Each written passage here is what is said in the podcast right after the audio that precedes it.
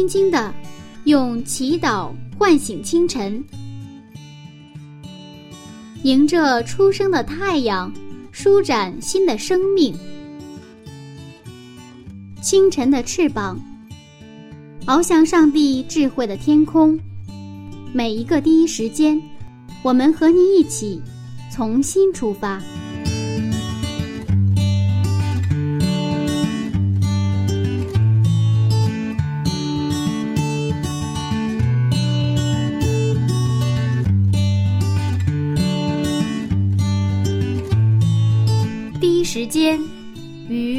上帝相遇，精彩人生从上帝开始。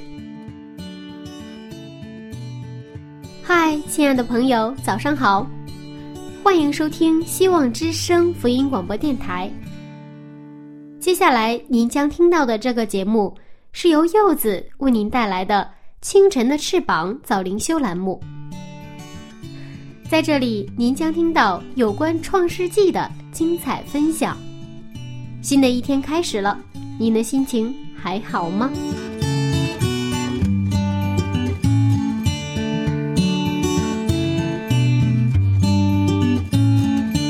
我们国家受儒家文化的影响很深。柚子很小的时候就被教导要尊老爱幼，凡事要长幼有序。不过，在今天的内容里，却出现了让我们大跌眼镜的一幕。雅各要把自己的孙子收归为儿子，为什么他会做出如此超出常识的举动呢？难道是他老糊涂了吗？还是让我们一起回到《创世纪》去寻找答案？第九十六讲。你的两个儿子是我的。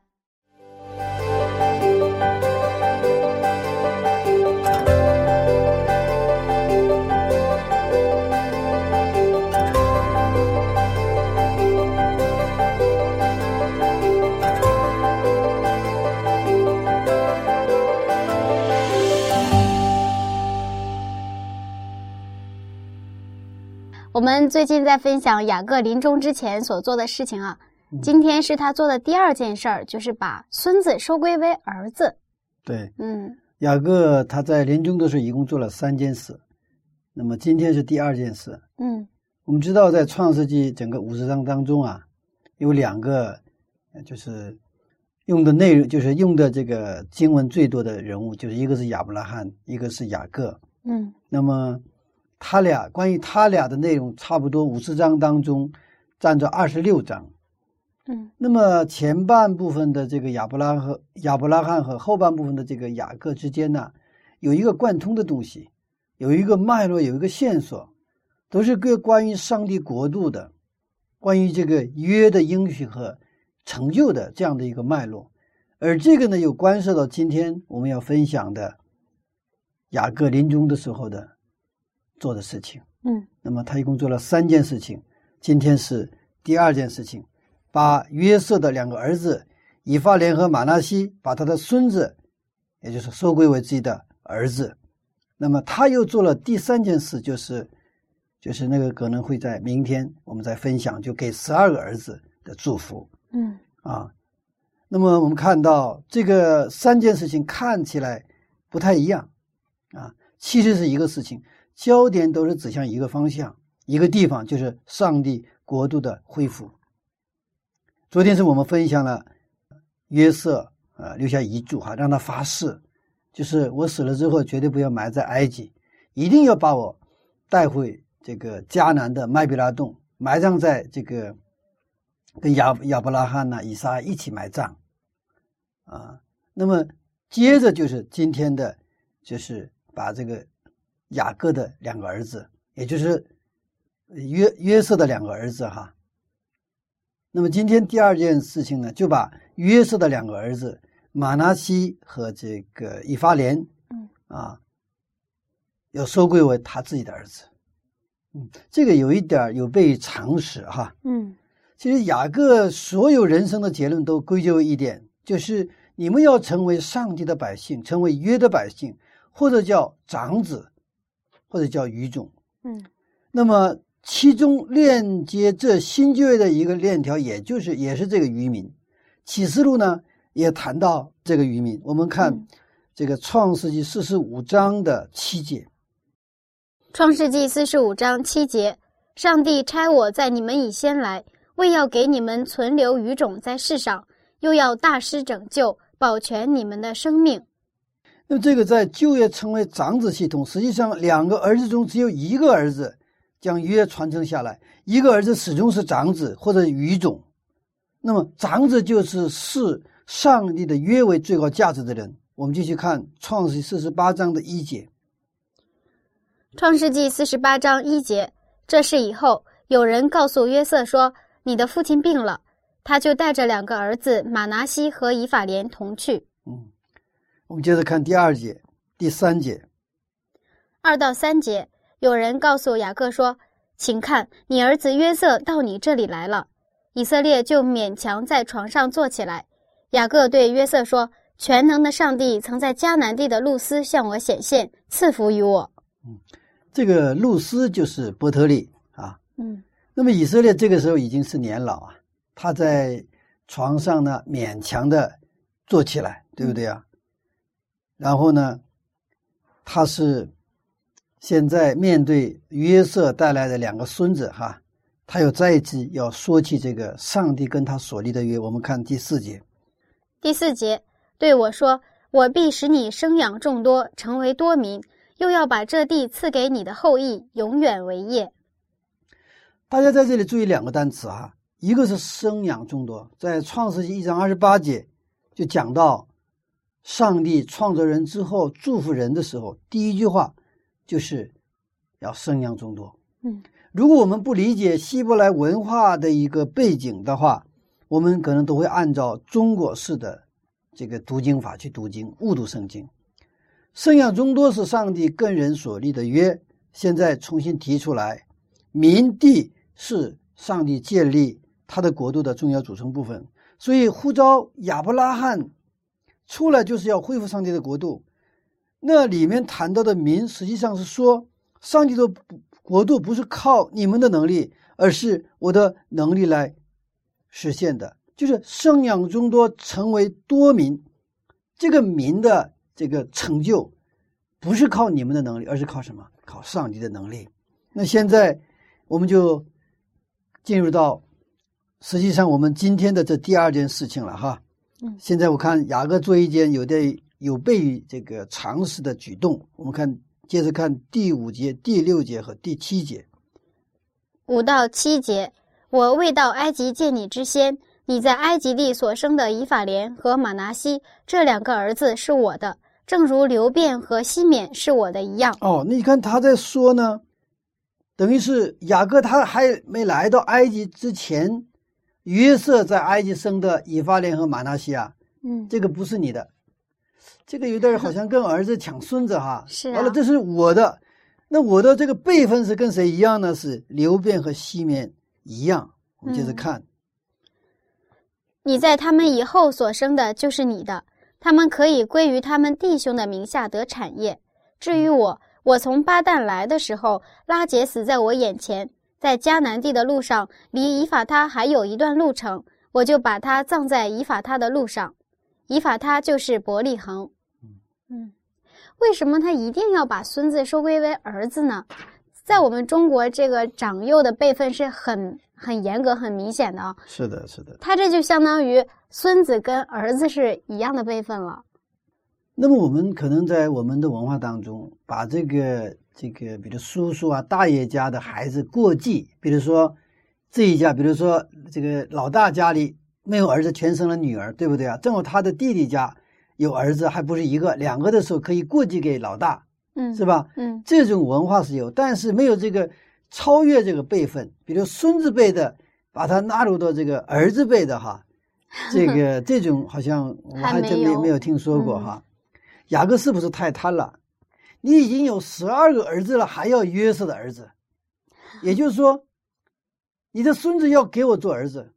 现在雅各在他的人生快要结束的时候，在他临终的时候，他是把他做一个很重要的事情去做，要列他的孙子在儿子的班次上。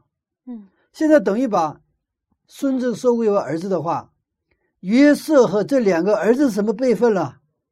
啊 啊！曾经这个，嗯，我看过一个笑话，这个笑话说，这个爸爸和儿子一起去教会，嗯，那是讽刺基督教的啊。爸爸和儿子一起去教会，然后一起称上帝为天父，那这个爸爸和儿子到底是个什么辈分呢？其实这个笑话好像看起来挺合理，但是从我们属灵的世界里边，那就是你就是太无知了，啊！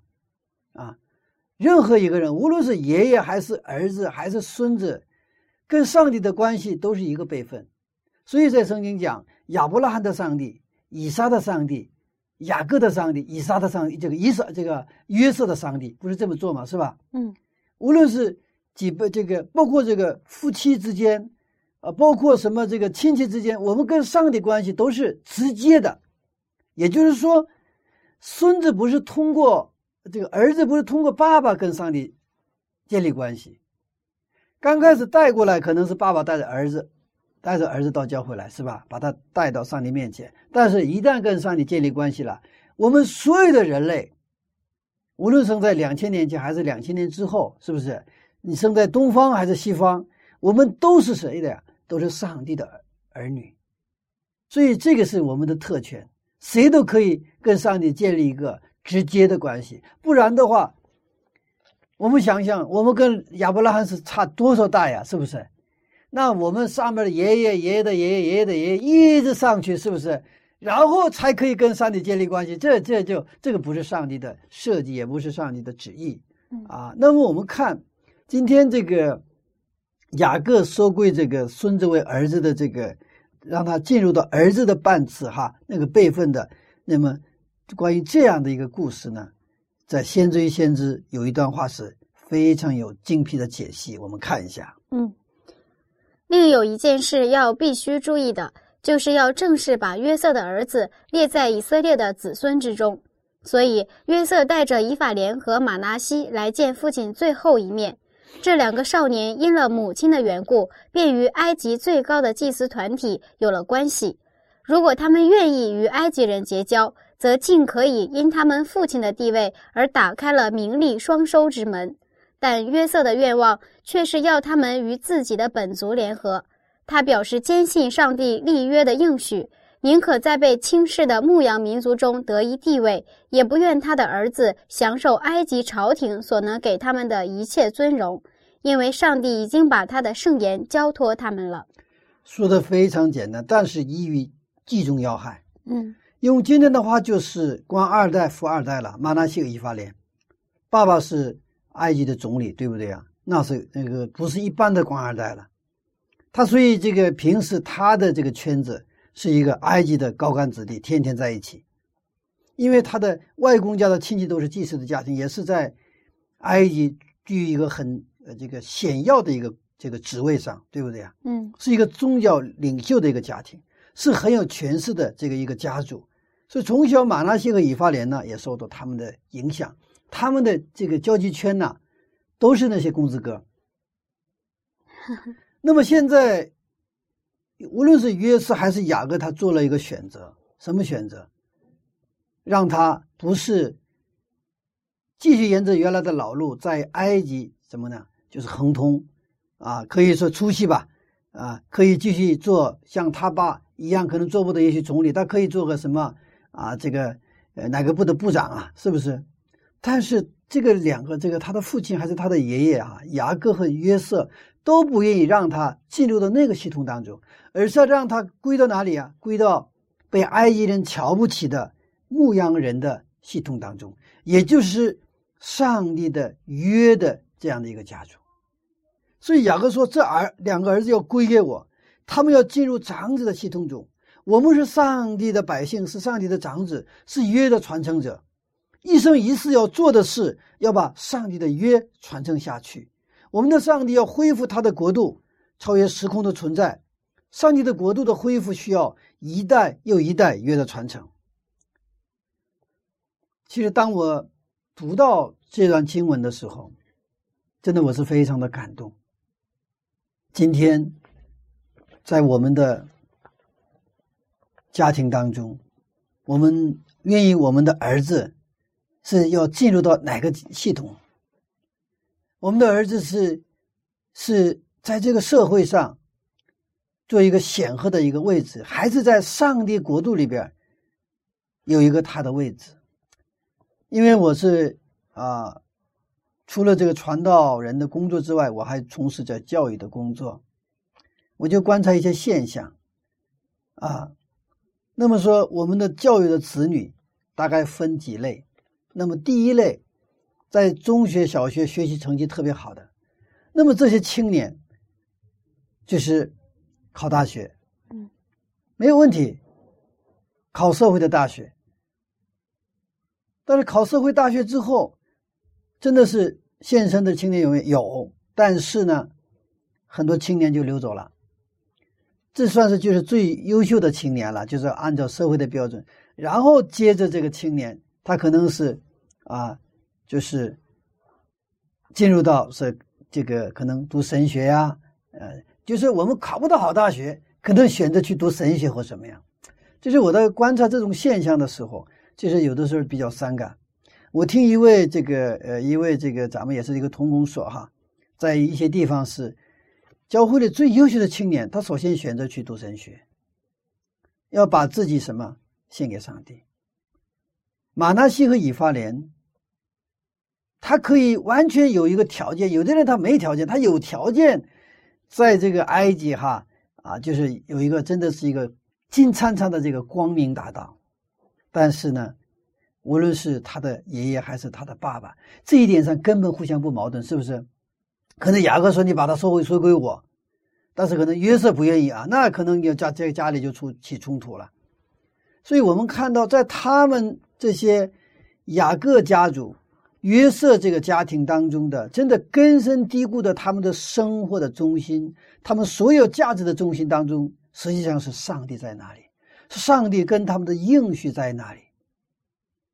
所以从创世纪到启示录，贯通整个圣经的一个脉络，就是约的传承，就生孩子就是属灵的约的孩子，嗯，要是就生养众多，这是上帝的命令。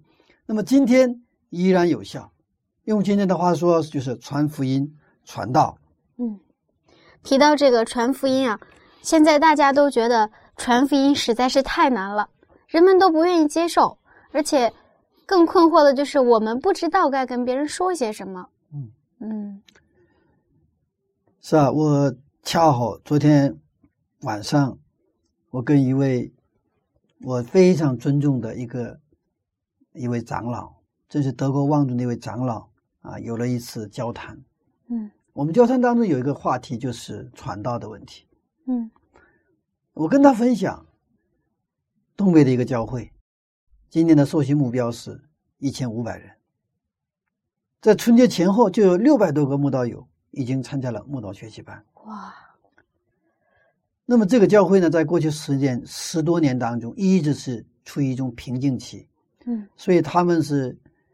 在不断的去这个去突破这个瓶颈，但是呢，总是突破这个瓶颈，所以非常的这种啊，这种这个这个牧师啊，非常痛苦。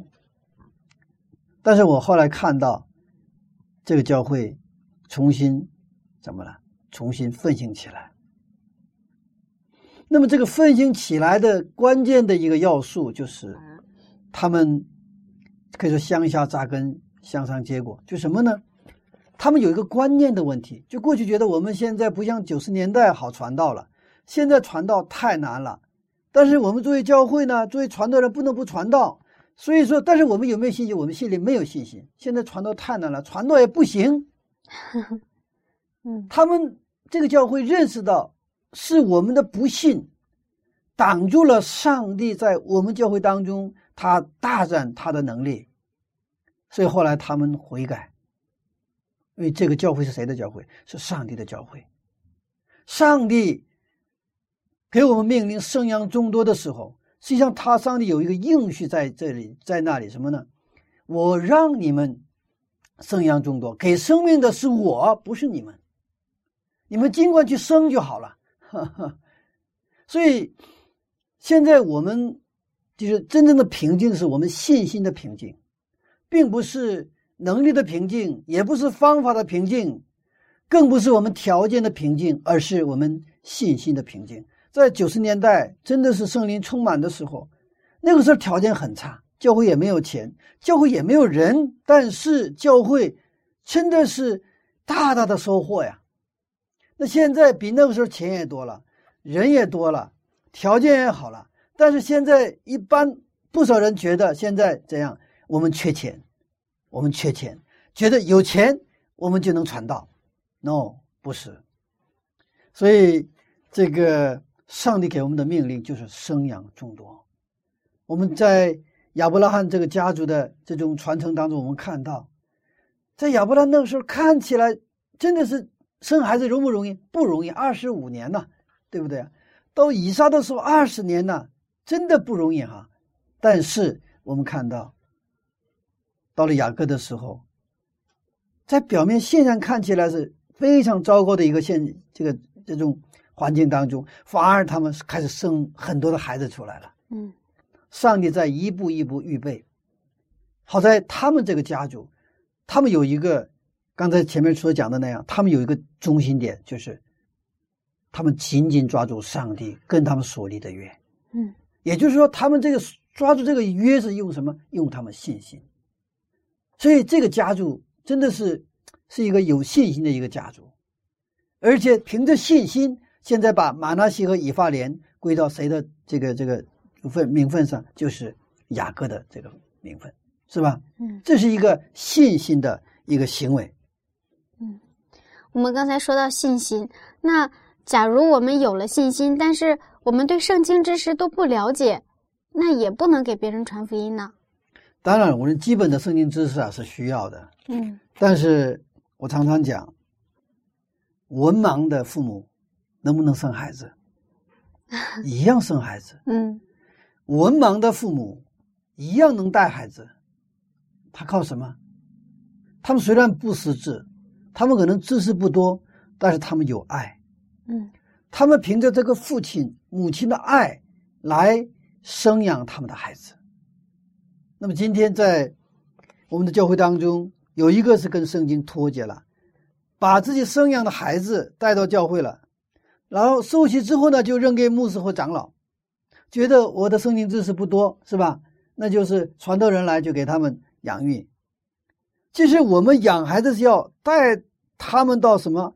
他们自己能够生孩子为止，对不对啊？我们生个孩子以后，把他们带大，然后让他嫁人或者是这个娶媳妇，是不是？然后他们再生了孩子，过了月子，基本上父母的这个角色或他们的任务就完成了，对不对啊？嗯啊，那么我们在教会里也是一样，其实受洗完了，谁把他带到教会，谁把他带到上帝面前，他应该负责，他不是。他说起这生下来之后，哎，就扔给教会，扔给之后就饿死了，或者渴死了，啊，这里边就是我们有些观念需要，就是根本的一个一个一个改变哈，嗯，就是改变的方向是什么呢？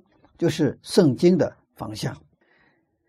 我们以为教会的父亲就是牧师和长老，其实每一个基督徒都应该成为父亲、母亲。生养孩子，这是上帝的命令。以耶稣的心为心的，就是父亲。我们不仅仅要给他们教导圣经，更要把生命分享给他们。关键在于什么？他们我们是否得到了生命？有位我认识的牧师说了一句话：“如果你是一个仅仅传播圣经知识的人，那才是对上帝最大的不敬虔。你已经是在亵渎上帝的话语。”嗯。今天我们看到雅各的三个遗嘱都是跟上帝的约有关。在圣经当中有个比喻叫什么父与子？我们看耶利米书的三十一章九节。耶利米书三十一章九节，因为我是以色列的父，以法莲是我的长子。父和子的这个这个关系就是立约的关系。我们继续看这个出埃及记十九章的五到六节。出埃及记十九章五到六节。如今你们若实在听从我的话，遵守我的约，就要在万民中做属我的子民，因为全地都是我的。你们要归我做祭司的国度，为圣洁的国民。这些话你要告诉以色列人。刚才谈到这个这种立约的关系，那么上帝跟以色列民就是一个立约的关系。嗯上帝要成为以色列的父，是吧？嗯以色列要成为他的子民。使徒保罗也说，他说做老师的很多，但是做父亲的很少。嗯做父亲的，刚才前面已经谈到，以耶稣的心为心的人，嗯一个真正享有耶稣生命的人，这样的人做父亲。所以，我们今天的教会缺的，并不是老师，缺的是父亲。当然，老师也缺啊，呃 但是更缺的是什么？更缺的是做父亲的，嗯能够为他的子女恳切的祷告，能够真的是无条件的爱他们的子女，而且是儿子们有什么需要的时候，父亲是肯定是排除其他的，首先要照顾到他的这个需这个他的需要，去关注他，去爱护他，去带领他。所以，当我们教会这样的父亲多起来的时候，我想教会你不想成长，肯定要成长，是吧？一旦父亲他有生命力了，那肯定能生孩子，而且这孩子呢，肯定能成长的非常的好。嗯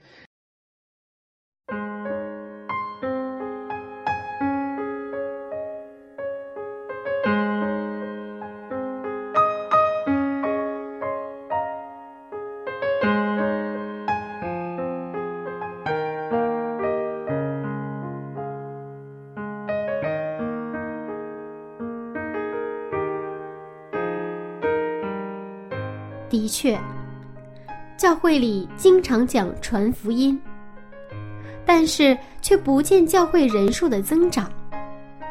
柚子也经常疑问：为什么使徒时代福音那么容易传，现在看起来传福音好像比生孩子还要难呢？原来真正的平静，并非条件和环境。而是我们信心的平静，是我们不相信人们会接受福音。那亲爱的朋友，您是否有同感呢？看来今天柚子收获不小呢。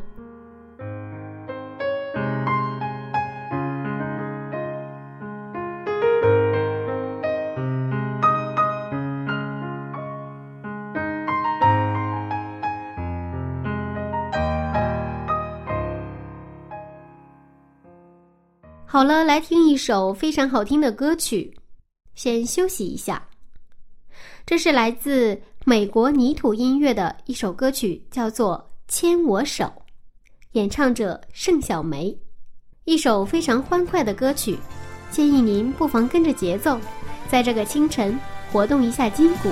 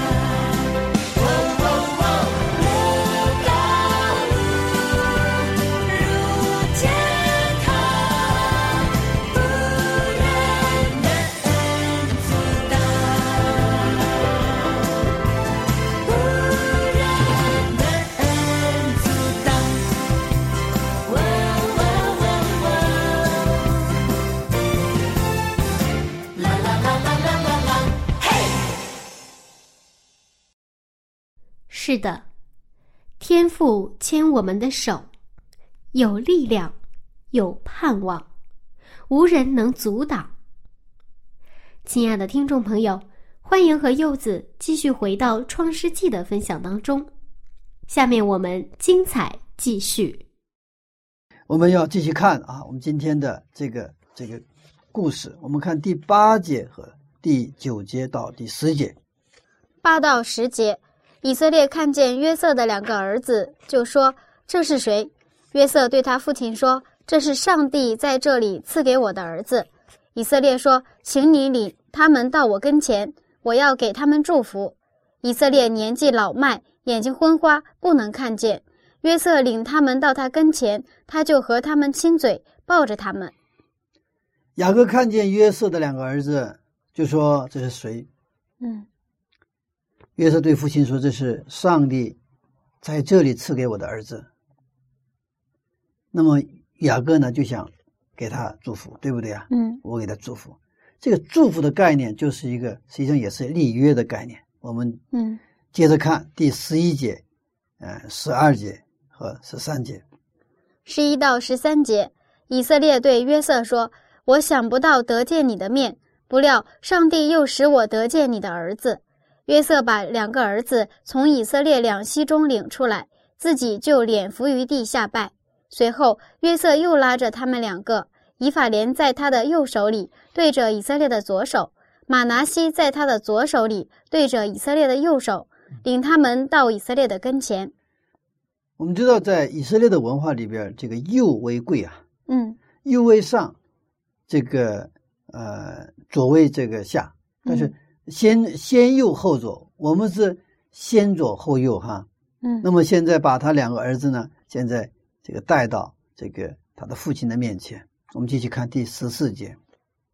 十四节，以色列伸出右手来，按在以法莲的头上。以法莲乃是次子，又剪搭过左手来，按在马拿西的头上。马拿西原是长子。现在他是把这个手呢，就是交叉开来哈，嗯完了他的这个右手去按他的次子以法莲，嗯左手呢去按这个长子这个马拿西。嗯。那为什么雅各没有按照长幼的次次序去祝福呢？而且我们发现这个家庭里好像总是有这种长幼颠倒的事情出现啊，长幼颠倒。嗯其实我们啊、呃圣经常常让我们逃离那种我们的这种人的视角的一些看法，因为我们的人的话，自然而然是这个生物学意义上的长子和次子，对不对啊？嗯但是圣经常常看到把这个东西颠倒过来，通过颠倒过来以后，让我们去意识到，让我们把我们的眼睛归向谁啊？归向耶和华上帝。嗯因为真正啊、这个去掌管我们的生命秩序的是上帝，不是人啊。那在这里呢，其实雅各他祝福的时候，他是因着圣灵的感动啊，他也也许他的计划原来不是这个样子，嗯但是做完了发现怎么样？发现这个跟原来我的意思不一样，但是这是嗯上帝的意思。雅各最爱的女人拉结难产死的时候，嗯，生的儿子呢，便雅悯也是右，意思就是右手的儿子，又是又是高贵的意思。那么今天我们看到他把右手这个按在次子这个以法莲的头上哈。我们继续看第十五节和第十六节的经文。十五到十六节，他就给约瑟祝福说：“愿我祖亚伯拉罕和我父以撒所侍奉的上帝，就是一生牧养我直到今日的上帝，救赎我脱离一切患难的那使者，赐福于这两个童子。愿他们归在我的名下和我祖亚伯拉罕、我父以撒的名下，又愿他们在世界中生养众多。你看，圣经在不断的重复、反复的确认，跟进上帝跟以色列百姓所立的约。”嗯我们看到，你看，他说：“我主亚伯拉罕和我父亲以撒所侍奉的上帝，这位上帝是什么上帝呢？是一生一生牧养我到今日的上帝，是上帝来带领我，来牧养我。”我们在诗篇二十三篇当中，我们也知道这个著名的诗篇当中，我们知道嗯大卫告白说：“耶和华是我的牧者，嗯对吧？其实今天我们看到雅各他的这个告白也是：耶和华是我的牧者。耶和华不仅仅是我的父亲的上帝，我的爷爷的上帝，他更是我的牧者。我的一生是上帝一直来带领我。嗯雅各的一生是充满坎坷，是不是？两次跑路，对吧？嗯四个老婆，十二个孩子，完了十二个孩子也是一个孩子，也是我们真的有的时候提心吊胆，有很多的事情。嗯他十二个孩子的话，我想一会儿一这个把这个这个腿给磕破了，一会儿那个就是互相又吵架了，一会儿那个又反正就是十二个的话，就事儿就事儿就多了，一会儿这个闹肚子了，一会儿那儿就 头疼了，一会儿这个感冒了，一会儿是吧？嗯。那么在这样的生活当中，还有四个老婆，你想这个四个老婆，一个老婆都不简单，这四个老婆，哇，这样的一个可以说很复杂的一个一个当中，嗯。他最后确认一个事实，就是说，即便是我生活在这样的一个可以说很无序的一个，可以说呃充满坎坷甚至苦难的一个人生当中，是我的上帝耶和华，他一直带领我，一直牧养我，嗯一直到今天。嗯那么这个上帝，嗯、今天什么呢？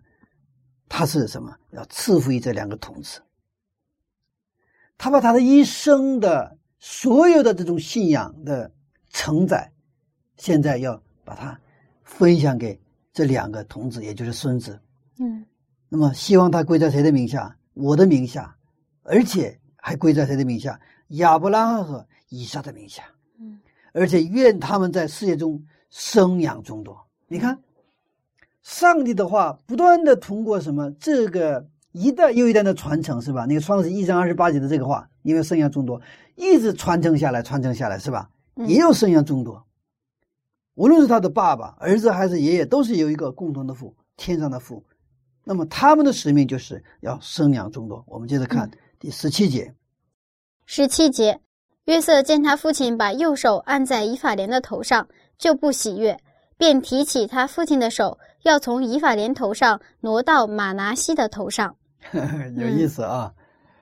嗯，约瑟约瑟呢，看到他的父亲把右手按在次子哈老二以法莲的头上，嗯就不喜悦了。嗯然后呢，他就提起父亲的手，要从这个次子的手上这个头上呢挪到马拉基的头上。嗯，按道理来说，约瑟应该能知道这是上帝的旨意啊，因为他的父亲曾经也发生过类似的事情。嗯是啊，但是呢，我们看到约瑟看见父亲把右手放在老二的身上，就不喜悦，他忘记了曾经的他。雅各是老二啊。嗯约瑟知道雅各和以扫之间的故事，但是他现在不高兴，这里有个冲突，就是人的习惯跟上帝的旨意之间的冲突。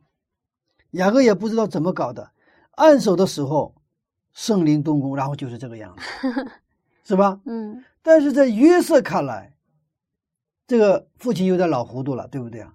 那怎么把说按在这个次子的这个头上呢？那应该是按在长子头上，所以他想干预，干预他的父亲。他觉得他应该去矫正这个他父亲的这样的行为哈。我们接着看第十八节，啊，十八节到二十节。十八到二十节，约瑟对他父亲说：“我父不是这样，这本是长子，求你把右手按在他的头上。”他父亲不从，说：“我知道，我儿，我知道，他也必成为一族，也必昌大。只是他的兄弟将来比他还大，他兄弟的后裔要成为多族。”于是立以法莲在马拿西以上。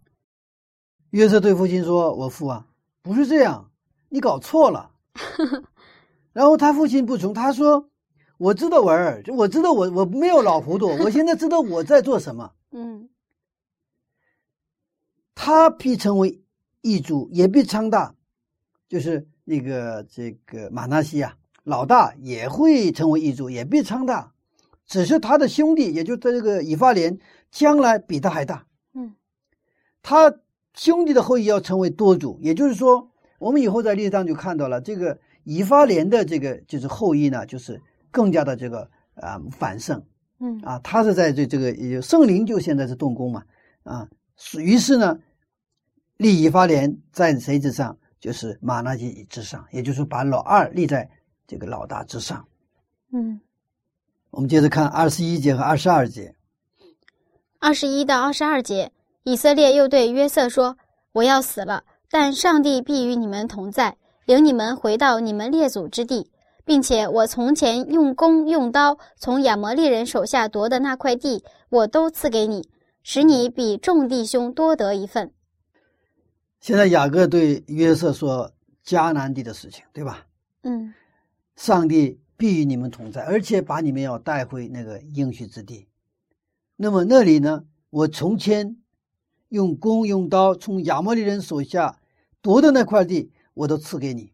嗯虽然你们现在生活在这个埃及，对吧？嗯，但是你们要回去，因为那边有我的地，有我的财产。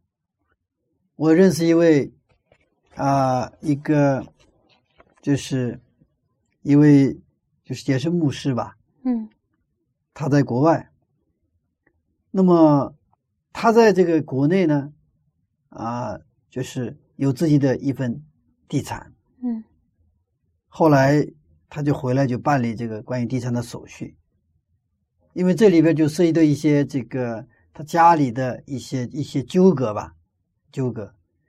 嗯，后来我就跟他分享，我说这个地就是所有权也不是你的，对吧？你只不过有使用权，你就赶他赶紧赶紧把它卖了吧，卖了之后你就好很轻松的去从事你的工作哈。啊、他我看他来来回回，经常来来回回走，就是因为什么？因为这块地，就是因为这块地。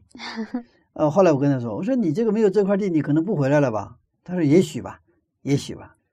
我们人生当中啊，我们可能都有，就是一个让我们留恋的东西。嗯那个也许不是一块地，也许是一份记忆，也许一一段情缘，也许是一份债务，我们都不知道这些东西。但是，啊，那些使我们牵挂的东西，有的呢让我们成为一个啊，呃，人生更加的丰盛；有的呢，它会挤压我们的人生，它在摧毁我们的人生。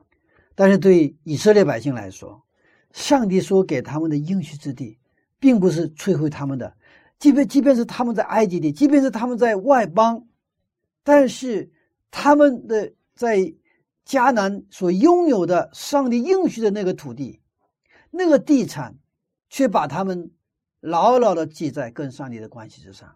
愿我们人生当中也有一份跟上帝能够牢记跟上帝关系的一份记忆，或者是一份见证，或者是也许一份礼物。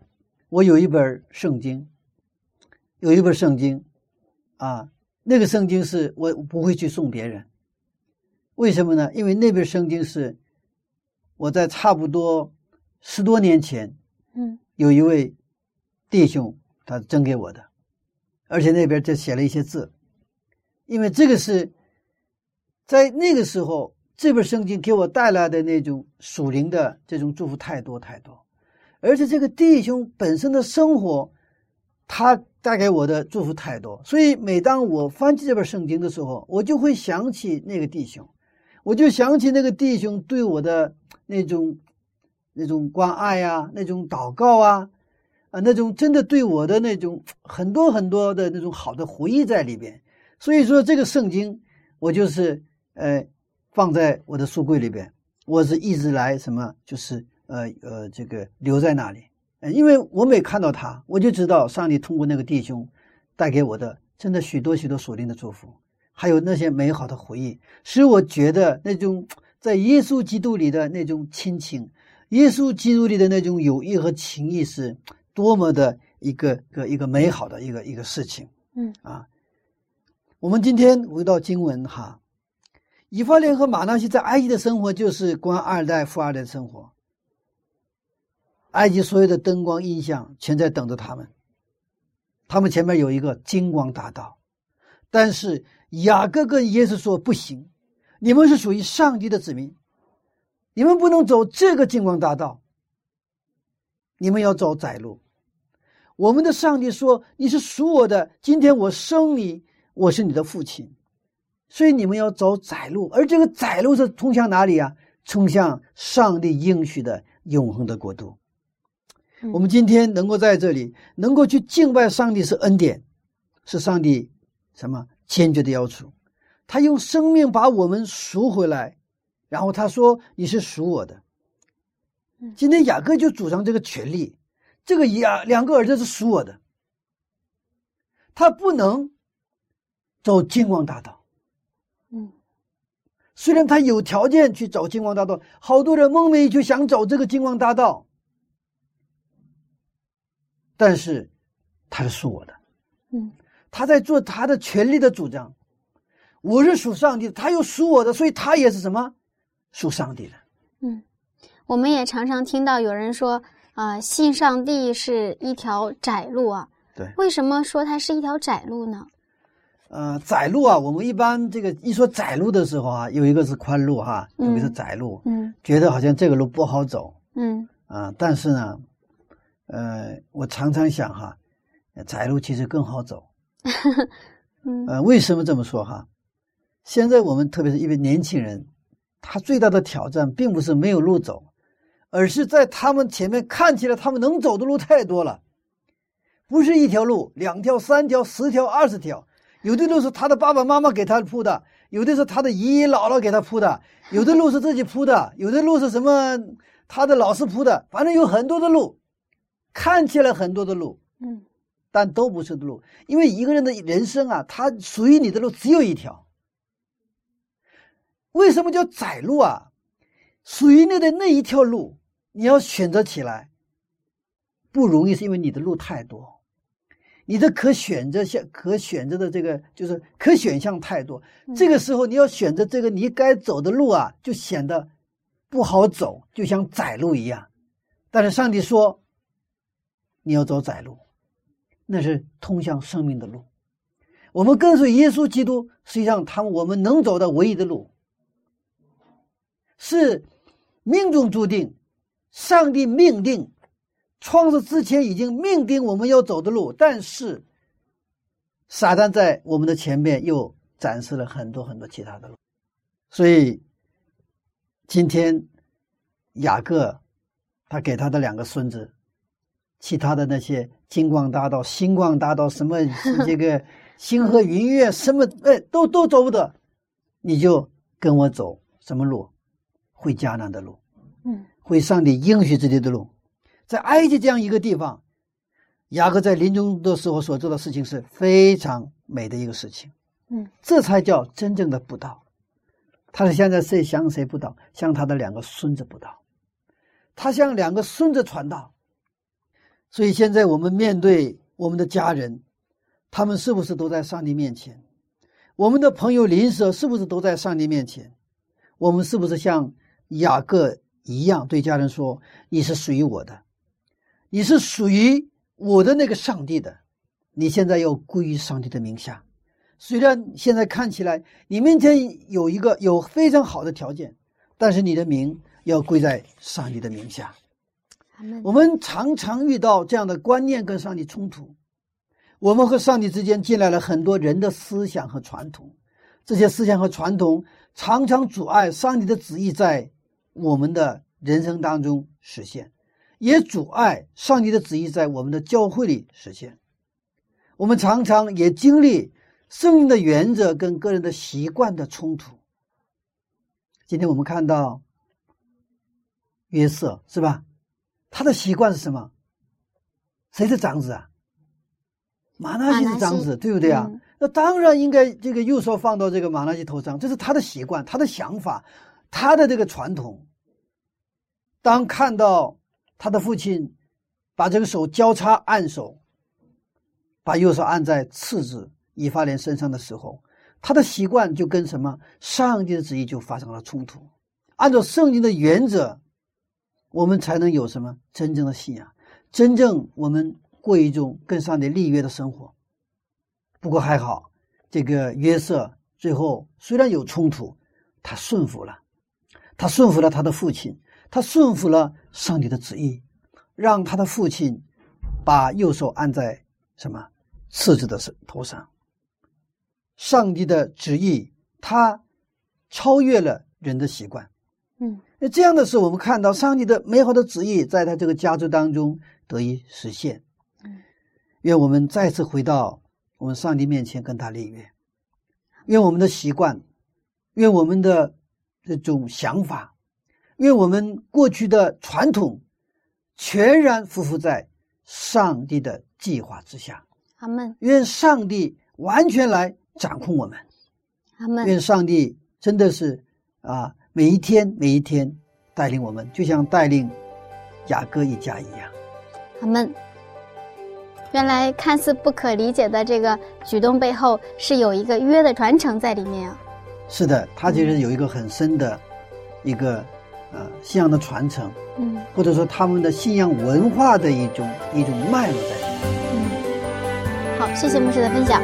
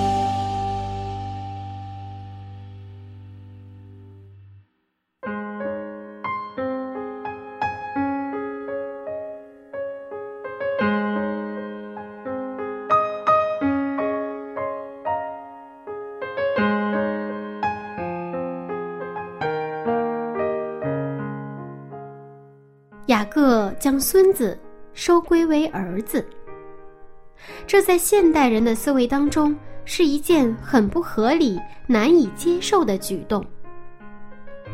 但是这背后却是上帝永恒爱的计划。身为富二代和官二代的两个孩子，从此成为了信二代，有了永恒的保障。雅各真的很厉害。那亲爱的听众朋友，在你我的生活当中，尽管有一些事情看起来和社会的风气和我们的习惯不太相符，但是只要是上帝喜悦的，我们就可以放心去做，因为上帝悦纳，不是吗？